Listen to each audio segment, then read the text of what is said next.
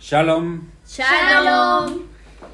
Este es un episodio más de Familias en Emed. Estamos en tiempo de Shabbat y con un estudio de las eh, preciosas escrituras. Para este caso vamos a estudiar la porción de la palabra llamada Valleji. Y venimos semana tras semana haciendo el estudio de las escrituras capítulo por capítulo desde eh, Génesis 1 o Bereshit 1, como es en hebreo. Y para el día de hoy vamos a estudiar eh, Génesis, desde el capítulo 47, versículo 28, hasta el capítulo 50, versículo 26. Entonces, eh, mm, bastantes cosas vamos a profundizar hoy en un tema muy bonito, la adopción por amor. Y esto es lo que, lo que estamos haciendo en Familias en eh, trayendo, botando las redes para que lleguen más pececillos. y de eso va a tratar un poquito la paracha. Venimos hablando de, de quién? De José. José. José como sombra profética, como prototipo de el Mesías. Y capítulos anteriores veíamos un plan perfecto que se cumple a final de tiempos. Y para hoy vamos a ver cómo, cómo es que esto eh, opera en nuestras vidas.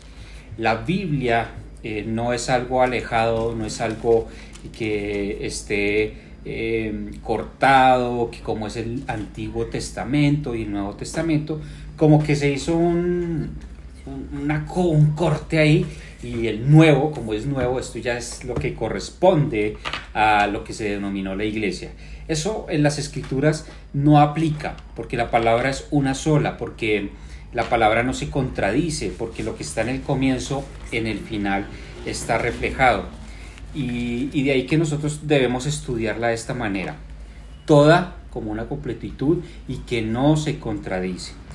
Eh, para la porción de hoy, Vallejí eh, es el momento que nos describe cuál es tu historia y mi historia y de por qué es esa historia y en qué momento entra en las escrituras.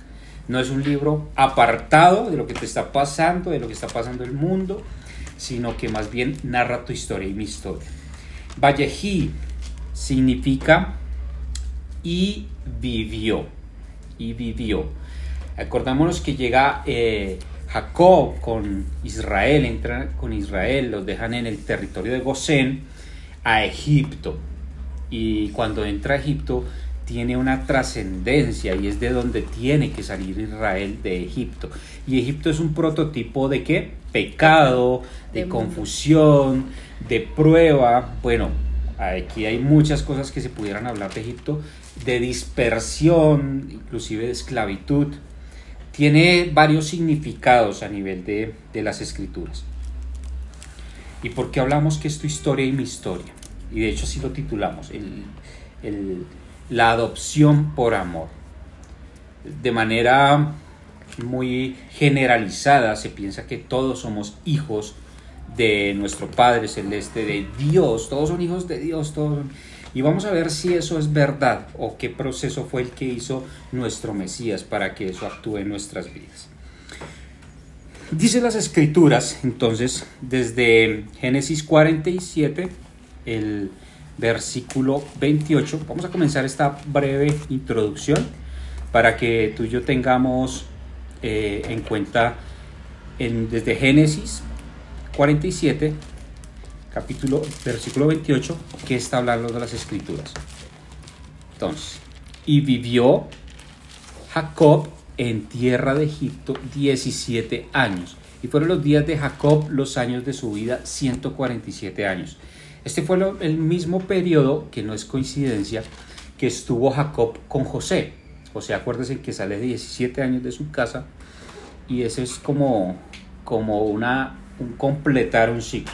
El Padre te, eh, todo el proceso que está llevándolo aquí, no, yo hago las cosas perfectas y completas.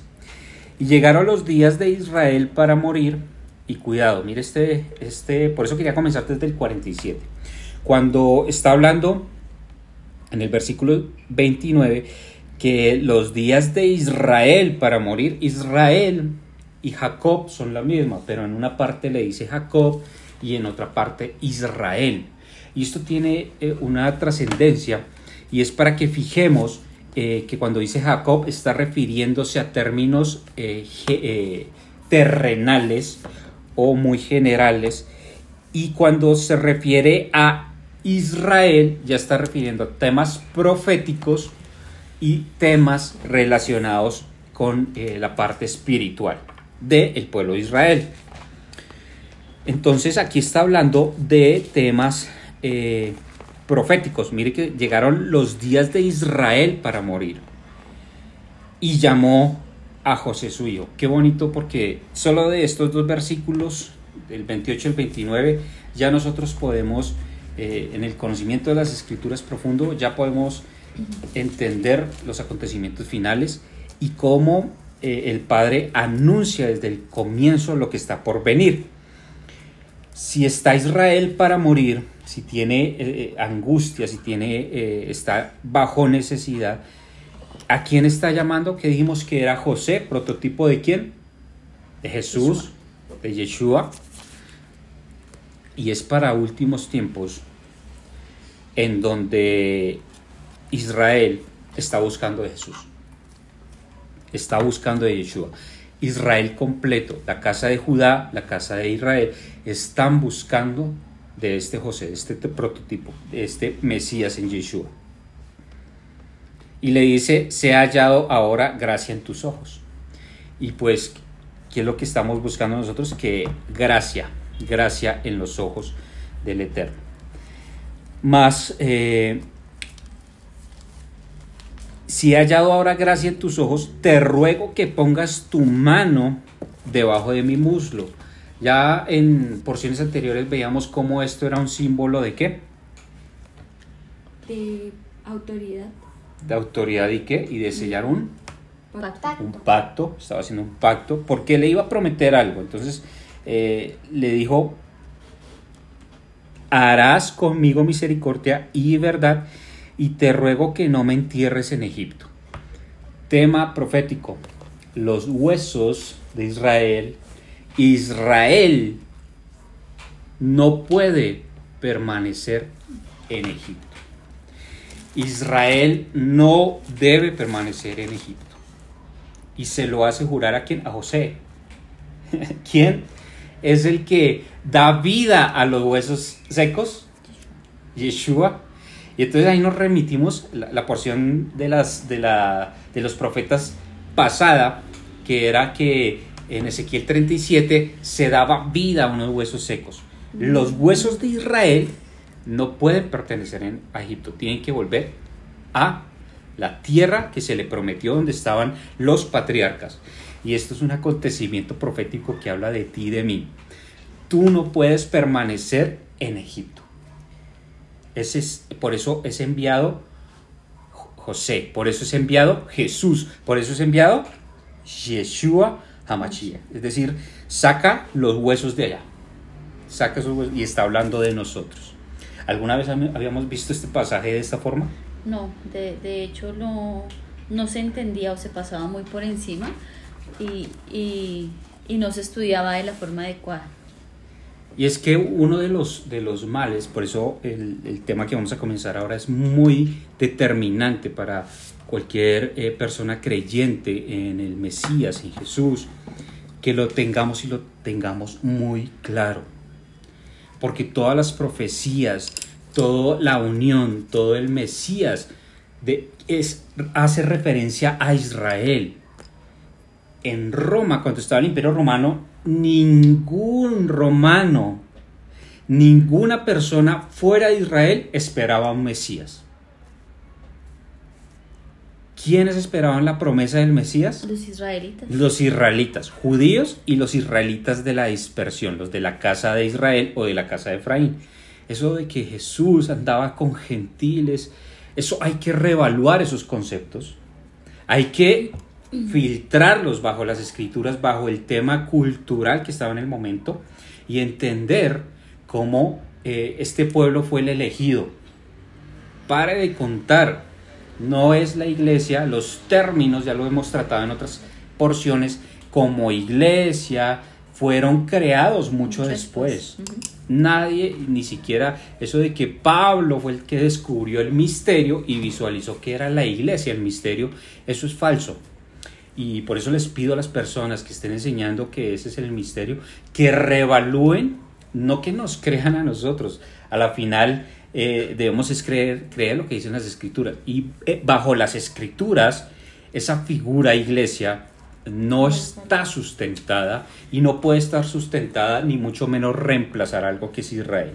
Por eso aquí esta promesa está hablando de nosotros. Haré como tú dices, le dijo José, e Israel dijo, júramelo. Y José le juró. Entonces Israel se inclinó sobre la cabecera de la cama.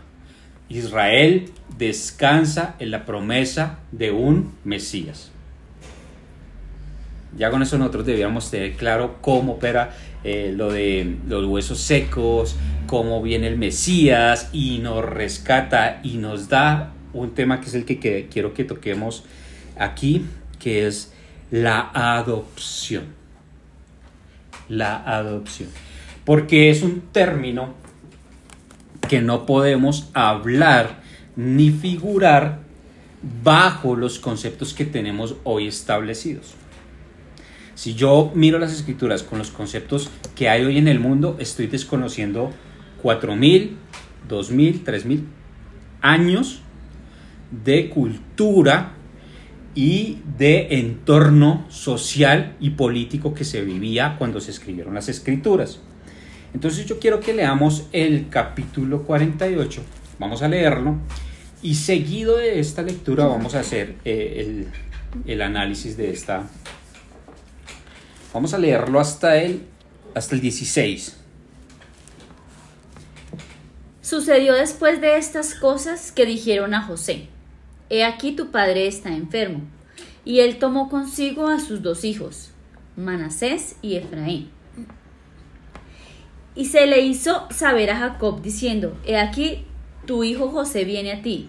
Entonces se esforzó Israel y se sentó sobre la cama.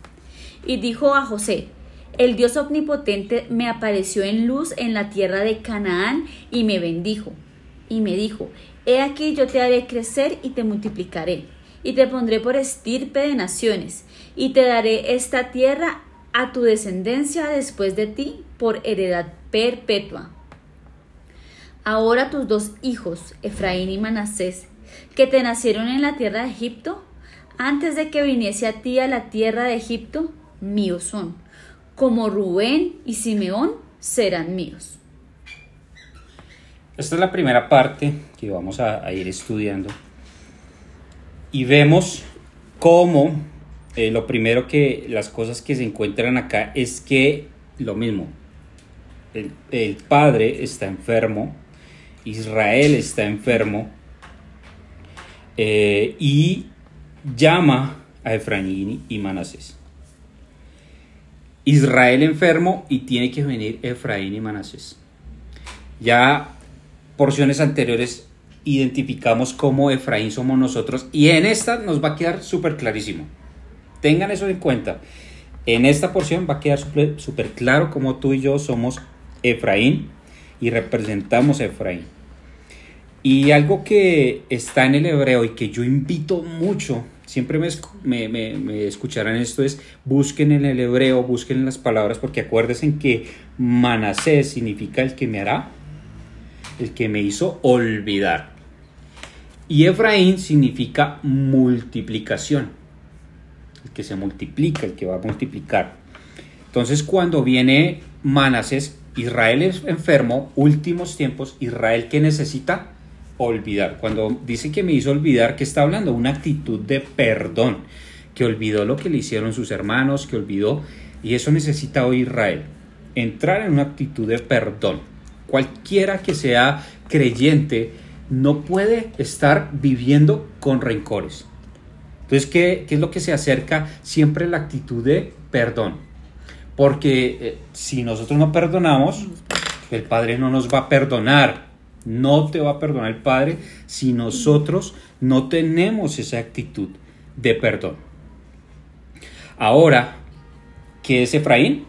Multiplicación. Entonces, ¿qué hace Efraín para este tiempo? Se va a multiplicar. Vamos a entender cómo eh, esas divisiones que habían cristianos, todo eso, y es que esto tiene que ver con identidad. Eh, le preguntas a cualquier persona cuál es tu identidad cristiano e inmediatamente viene la pregunta de cuáles. ¿Por qué? Porque hay católicos. ¿Cuántos pueden haber? Uy, alrededor de más de 4.000 eh, denominaciones eh, que se hacen, eh, hacen parte del cristianismo, bien sea los testigos de Jehová, los mormones, los adventistas, los católicos, dentro de los católicos los jesuitas, los marianistas, una gran cantidad de, de denominaciones que no podríamos llegar a contar hoy en día, de que son seguidores de Cristo. Eh, y eso es, eso es verdad. Tú dices 4.000 y hay estudios que dicen que son 40.000, alrededor de 40.000. Y lo que le preguntas de, de, de, cuál cristiano, inclusive muchos ni siquiera saben. Están yendo a una iglesia carismática y no saben que son cristianos carismáticos, que esa es su corriente. Entonces la crisis de identidad es tal. ¿Y eh, a qué se debe una crisis de identidad? ¿Tú qué crees que porque hay una crisis de identidad? Mm, uno de mis profesores decía que em, cuando tú ibas a otro lugar se te quedaba pegado el acento.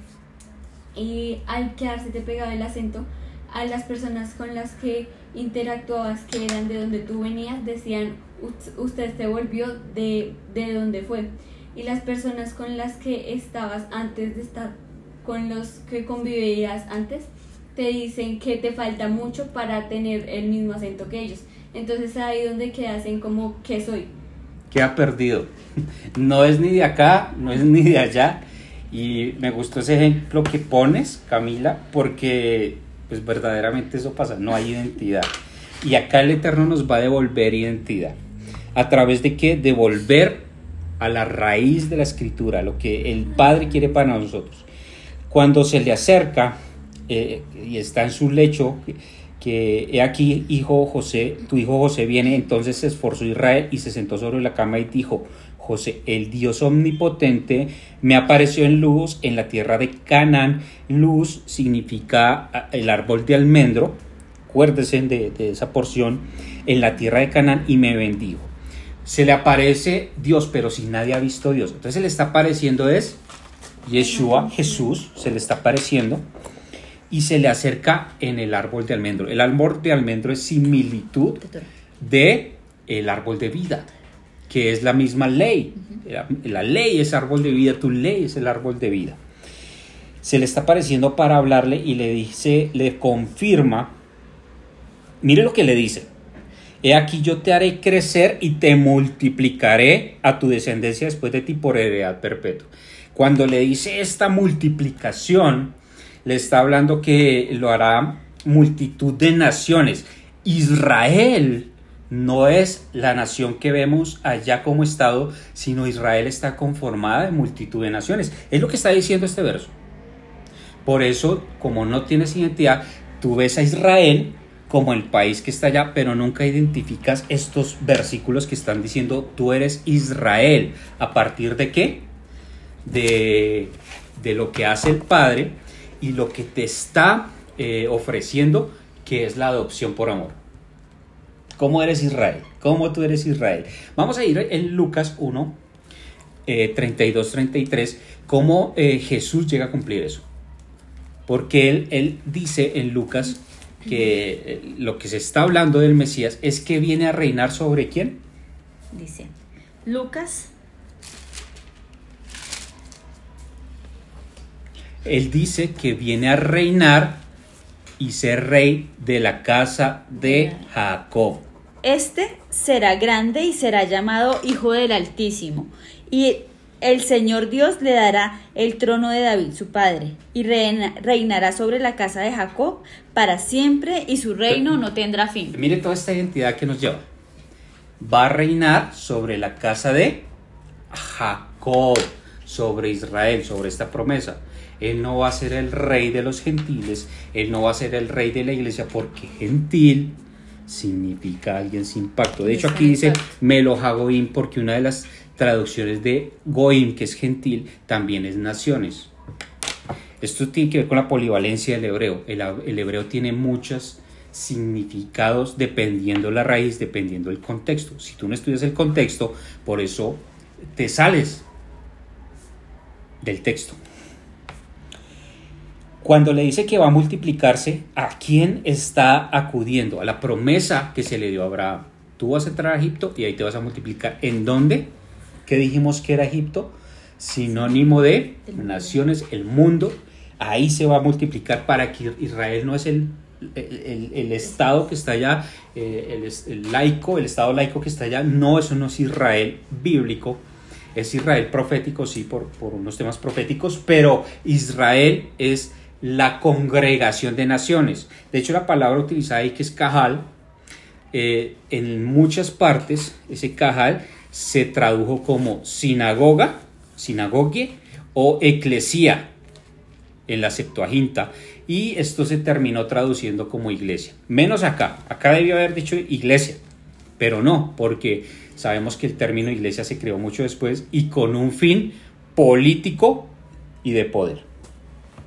Ahora tus dos hijos, Efraín y Manashe, que te nacieron de la tierra de Egipto, y esto es bien importante, ¿de quién era hijos, cuál era la mamá de Efraín y Manashe? ¿Una qué? Una egipcia. Una egipcia. Una egipcia, ¿cierto? Que, era Osanat, que no era nativa del pueblo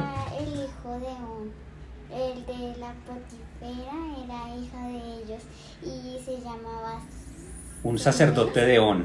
Un sacerdote de On y era adoración al sol. Que On era adoración a sol. Y todo esto, y es paradójico, o más bien no es ninguna coincidencia, que estos que adoraban al sol, que estos que adoran en Sunday, todos estos son los que van a ser parte de Efraín. Todos estos son los que tienen que volver. Todos estos son los que se están botando las redes. Y van a ser como Rubén y como Simeón. Aquí nosotros tenemos unos eh, niños bendiciéndolos, ¿cierto? La imagen que tú ves en todo lado son dos niños pequeños bendiciéndolos. No. Aquí están bendiciendo a niños por lo menos que tienen 26, 28 años. No son unos niños. Y lo que está haciendo Jacob es adoptarlos. Unos señores ya viejos, en, en teoría para nuestra cultura, y los está adoptando. Eso no te cabe en tu mente normal. ¿Para qué va uno adopta un niño? Pero ¿para qué va a adoptar esto? Y mire que esto es clave porque los términos de adopción son diferentes. Inmediatamente los adopta, pasan a ser con la misma legalidad, no se revoca ese derecho de adopción. No puede revocarlo, inclusive tienen muchos más privilegios, van a tener más privilegios que los mismos hijos de eh, que tenía él.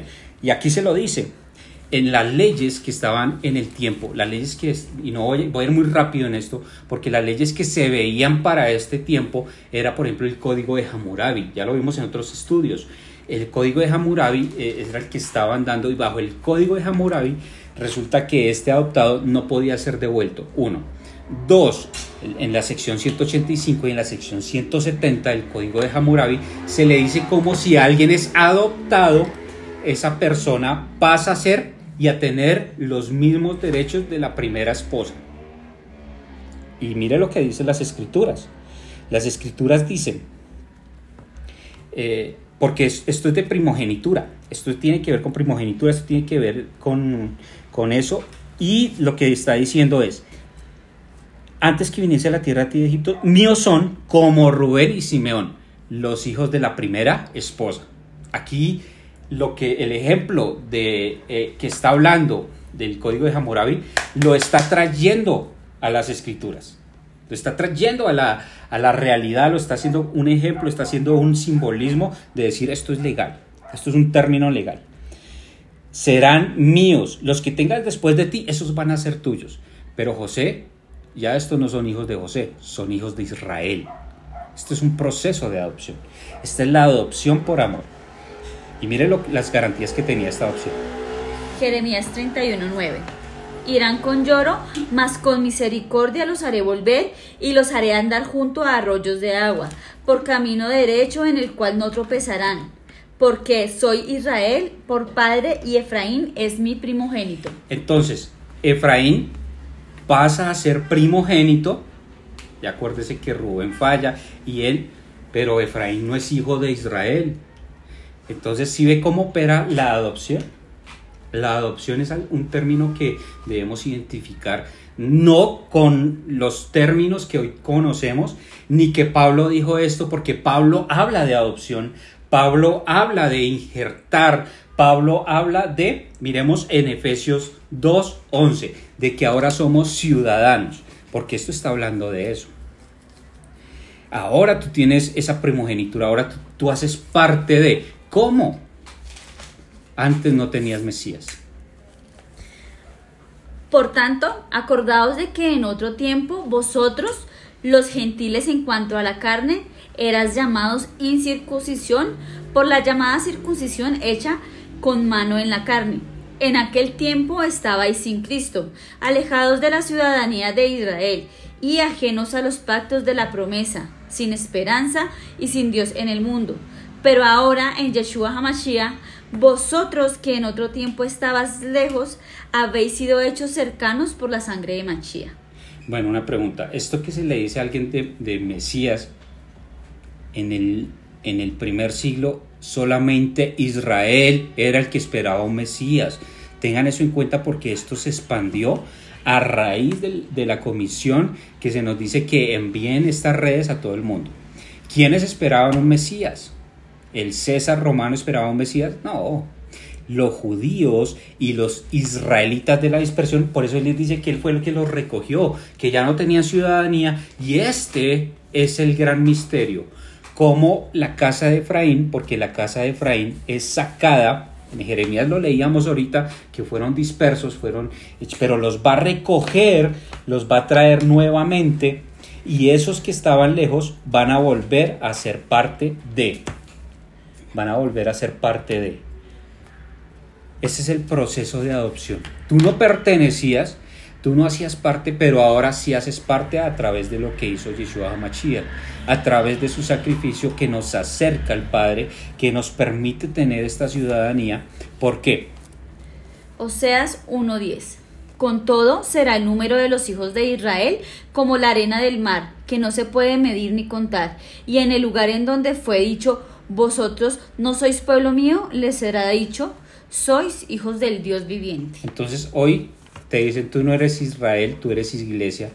Y el Padre en su profecía dice, cuando te dijeron que no eras pueblo, cuando te estás diciendo tú eres iglesia, yo te estoy diciendo tú eres pueblo.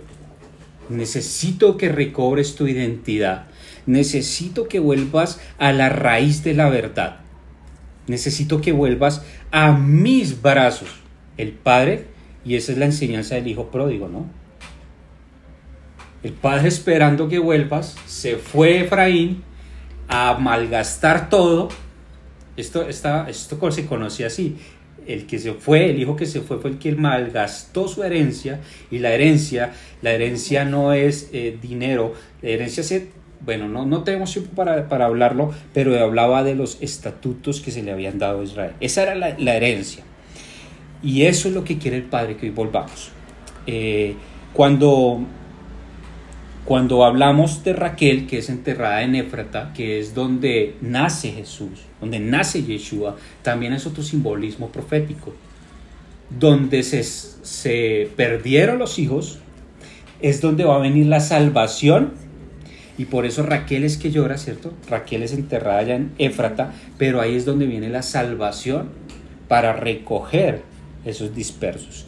Y, un, y, algo muy importante que, que nos da esa identidad. Y vio Israel los hijos de José y dijo, ¿quiénes son estos? ¿Quiénes son estos? Vamos a ir a Apocalipsis 7:13, porque son las mismas palabras que se pregunta Juan y dice, ¿quiénes son estos? ¿Quiénes son estos? Apocalipsis 7:13. Entonces uno de los ancianos habló diciéndome, estos que están de ropas blancas, ¿quiénes son y de dónde han venido? Yo les dije, Señor, tú lo sabes. Y él me dijo, estos son los que han salido de la gran tribulación y han lavado sus ropas y las han emblanquecido con la sangre del cordero. Nosotros somos esos que no se pueden contar. Las tribus que están contando y hay una tribu que no se puede contar. La tribu de Efraín. Los que se les da una identidad. Los que, ¿Y esto cómo opera? Porque siempre que hablamos de Israel, la gente se refiere al judío. Pero vamos a ir a Deuteronomio 29, 10 y 11. En Deuteronomio 29, 10, eh, hasta el 15, se está mirando cómo, cómo esa profecía, esa promesa tiene que ver contigo, contigo y conmigo. Vosotros todos estáis hoy en presencia de Yahweh vuestro Elohim. Las cabezas de vuestras tribus, vuestros ancianos, vuestros oficiales, todos los varones de Israel, vuestros niños, vuestras mujeres y tus extranjeros que habitan en medio de tu campamento, desde el que corta tu leña hasta el que saca tu agua, para que entres en el pacto de Yahweh tu Elohim y en su juramento que Yahweh tu Elohim concierta hoy contigo para confirmarte hoy como su pueblo y para que Él te sea a ti por Dios de manera de que Él te ha dicho y como lo juró a sus padres, a tus padres Abraham, Isaac y Jacob. Y hagan esta, hagan esta, esta, eh, subrayen este que viene. Y no solamente con vosotros yo hago este pacto y este juramento, sino con los que, sino con los que están aquí presentes hoy con nosotros delante de Yahweh, nuestro Elohim, y con los que no están aquí hoy con nosotros y nosotros no estábamos ahí. Ahí está haciendo un pacto con los extranjeros que salieron de Egipto, con las doce tribus de Israel, con la tribu de Efraín y con cualquiera que estuviera guardando estos mandamientos. No solo con ellos, sino con los que iban a venir. Porque Israel es congregación de naciones. Israel no está cerrado allá para los judíos. Quítate por favor, eso de la cabeza, porque vas a seguir malinterpretando las escrituras si no lo entiendes. Entonces, ¿cuál es tu identidad? Me preguntaban ayer, ¿y entonces nosotros qué somos? Esa gente no sabe si es cristiana carismática, cristiana bautista, cristiana adventista, y nosotros tampoco entonces. Tú y yo somos pueblo de Israel, nación santa, pueblo adquirido y adquirido con el precio más valioso que se pudo haber dado, la sangre del Cordero. Entonces ves cómo tu identidad es retornada, pero eh, no es todo el mensaje poderoso de esta paracha. Los ojos de Israel estaban tan agravados por la vejez, todo esto es profético, ninguna palabra es desperdiciada en las escrituras, ni en nivel profético, ni en nivel cultural, ni en nivel histórico, ni en nivel espiritual, lo que habla para tu vida. ¿Qué pasó con Israel? Tenía los ojos agravados no podía haber. ¿Qué va a pasar con Israel al final de tiempos? Dice Romanos, Romanos dice que a Israel le viene ceguera. Hay una ceguera espiritual para, para Romanos, para la casa de Israel. Pero no solamente para Israel, Judá también tiene una ceguera provocada por su soberbia. Pero también está en Isaías que dice que le vas a decir a alguien, entendió, léame lo que dice acá, no lo van a entender porque tienen una ceguera. Israel para tiempos de fin va a estar en ceguera, no va a entender muchas cosas. Y tú y yo tenemos la oportunidad de dar luz al resto de Israel. Entonces José lo sacó de entre sus rodillas y se inclinó a tierra, una señal eh, de, que, de adopción, de cómo los va a, a tomar entonces José los sacó entre sus rodillas y se inclinó a tierra. Los tomó José ambos, Efraín a su derecha y a la, a la izquierda de Israel, y Manaché a su izquierda, a la derecha de Israel, y los acercó a él. Entonces extendió su mano derecha y la puso sobre la, casa de, la cabeza de Efraín, que era el menor. Eso, eso así no se hacía. Y José sabía cómo se hacía José entendía cuál era el derecho porque aquí hay una un recurso legal, un recurso que está dando autoridad juramentada y que esto no lo podían sacar. Israel moría y si esto se perdía, porque él ya había dicho, estos son como mis primeros hijos, y si Israel muere y entonces eso se, se pierde, no, esto está pactado, esto todos sus hijos lo vieron y esto tiene una legalidad. Entonces cuando él hace esto le dice José, no, así no es, pero mire lo que está haciendo y está poniendo su mano de una forma eh, contraria. Pone en la mano derecha, la pone sobre el menor que es Efraín. Y cuando la pone sobre el mayor, ¿qué está formando? ¿Qué está formando? ¿Una qué? ¿Y qué más? ¿Un qué? Un pez. ¿Y una? Cruz. Cruz. Hagan el ejercicio. ¿Todo esto qué es? Y la cruz es una ta. ¿La cruz es una? Ta. ¿Y eso qué es? Pacto. Lo que está haciendo aquí, y hagan el ejercicio en sus casas, crucen las manos de esa forma, está haciendo una cruz y una especie de pez. Es imposible que sigamos con eh, tinieblas y alguien que se le pregunte, que conoce las escrituras, se le pregunte, ¿de dónde es el símbolo del pez? Y te diga, nadie sabe, se comenzó a usar desde el tercer siglo. No, no, no permitamos eso porque eso es un desconocimiento de las escrituras. Eso aquí ya te está haciendo un símbolo de pez, pero es que además, y quiero que vayan al versículo 16, dice, el ángel que me liberta de todo mal, bendiga a estos jóvenes y sea perpetuado en ellos mi nombre, adopción de este tiempo. En la adopción se les daba el nombre del Padre, se les, que hace eh, eh, el Padre con Abraham, le cambia el nombre y le pone una letra que está en el nombre de Dios y se la pone el nombre de Abraham. ¿Qué es eso? Adopción bajo los términos legales.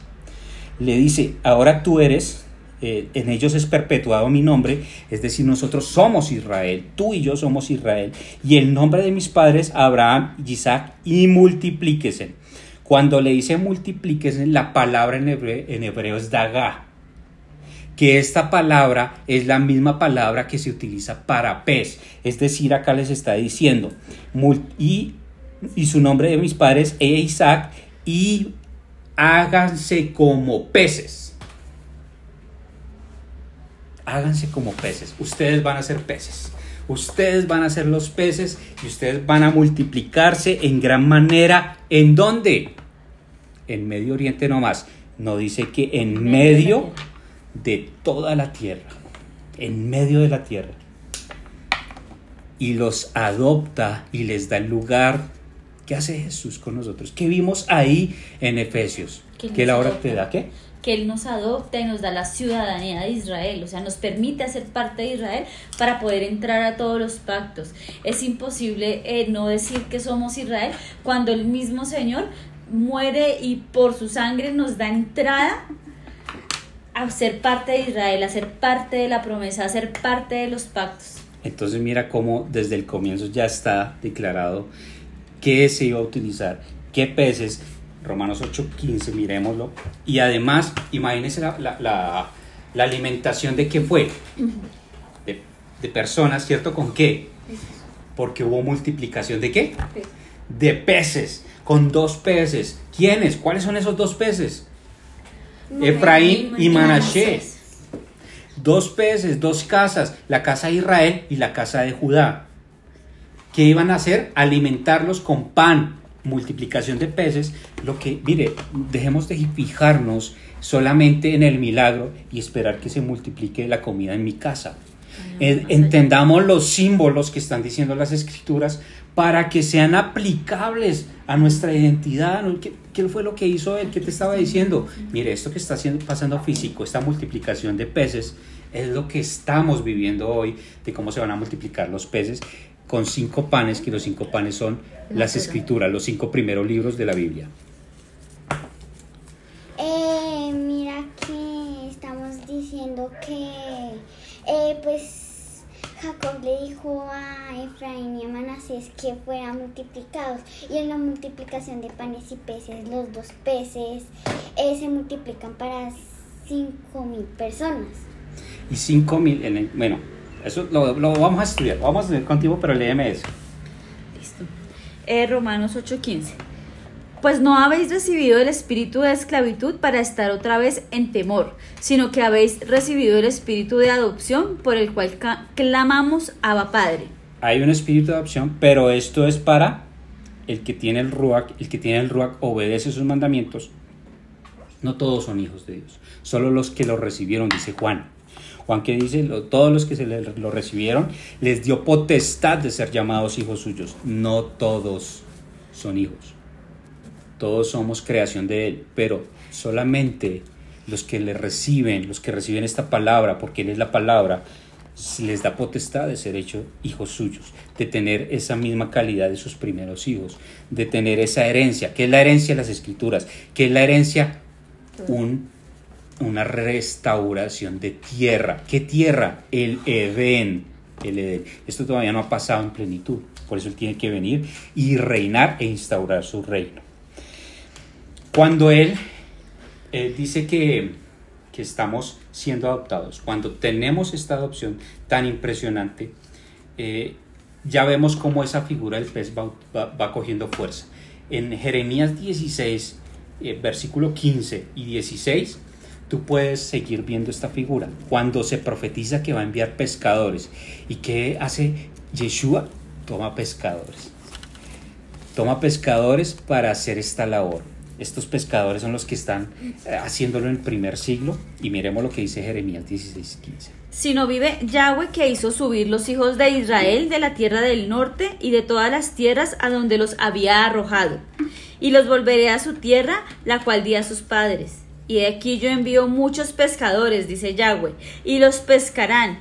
Y después enviaré muchos cazadores, y los cazarán por todo monte y por todo collado y por cavernas de los peñascos. Entonces, ¿qué se envía primero? Se envía a los pescadores. El pececito, este símbolo, no se crea al tercer siglo y eso tampoco es que nadie sabe. No, sí sabemos. Y otra cosa bien interesante que este versículo no, nos recalca y nos hace entender que si somos esa casa de Israel, que hacemos parte de esa dispersión, es dice que va a buscar a los hijos de la tierra del norte hacia donde nos mandó. O sea, es una confirmación, dice, a los que mandé por allá al norte, a los que nos dispersó, nos va a traer eh, como con pescadores. Entonces, mira, está hablando de Israel que salió a la tierra del norte, ¿cierto? Y que además dice que fueron dispersados a las naciones.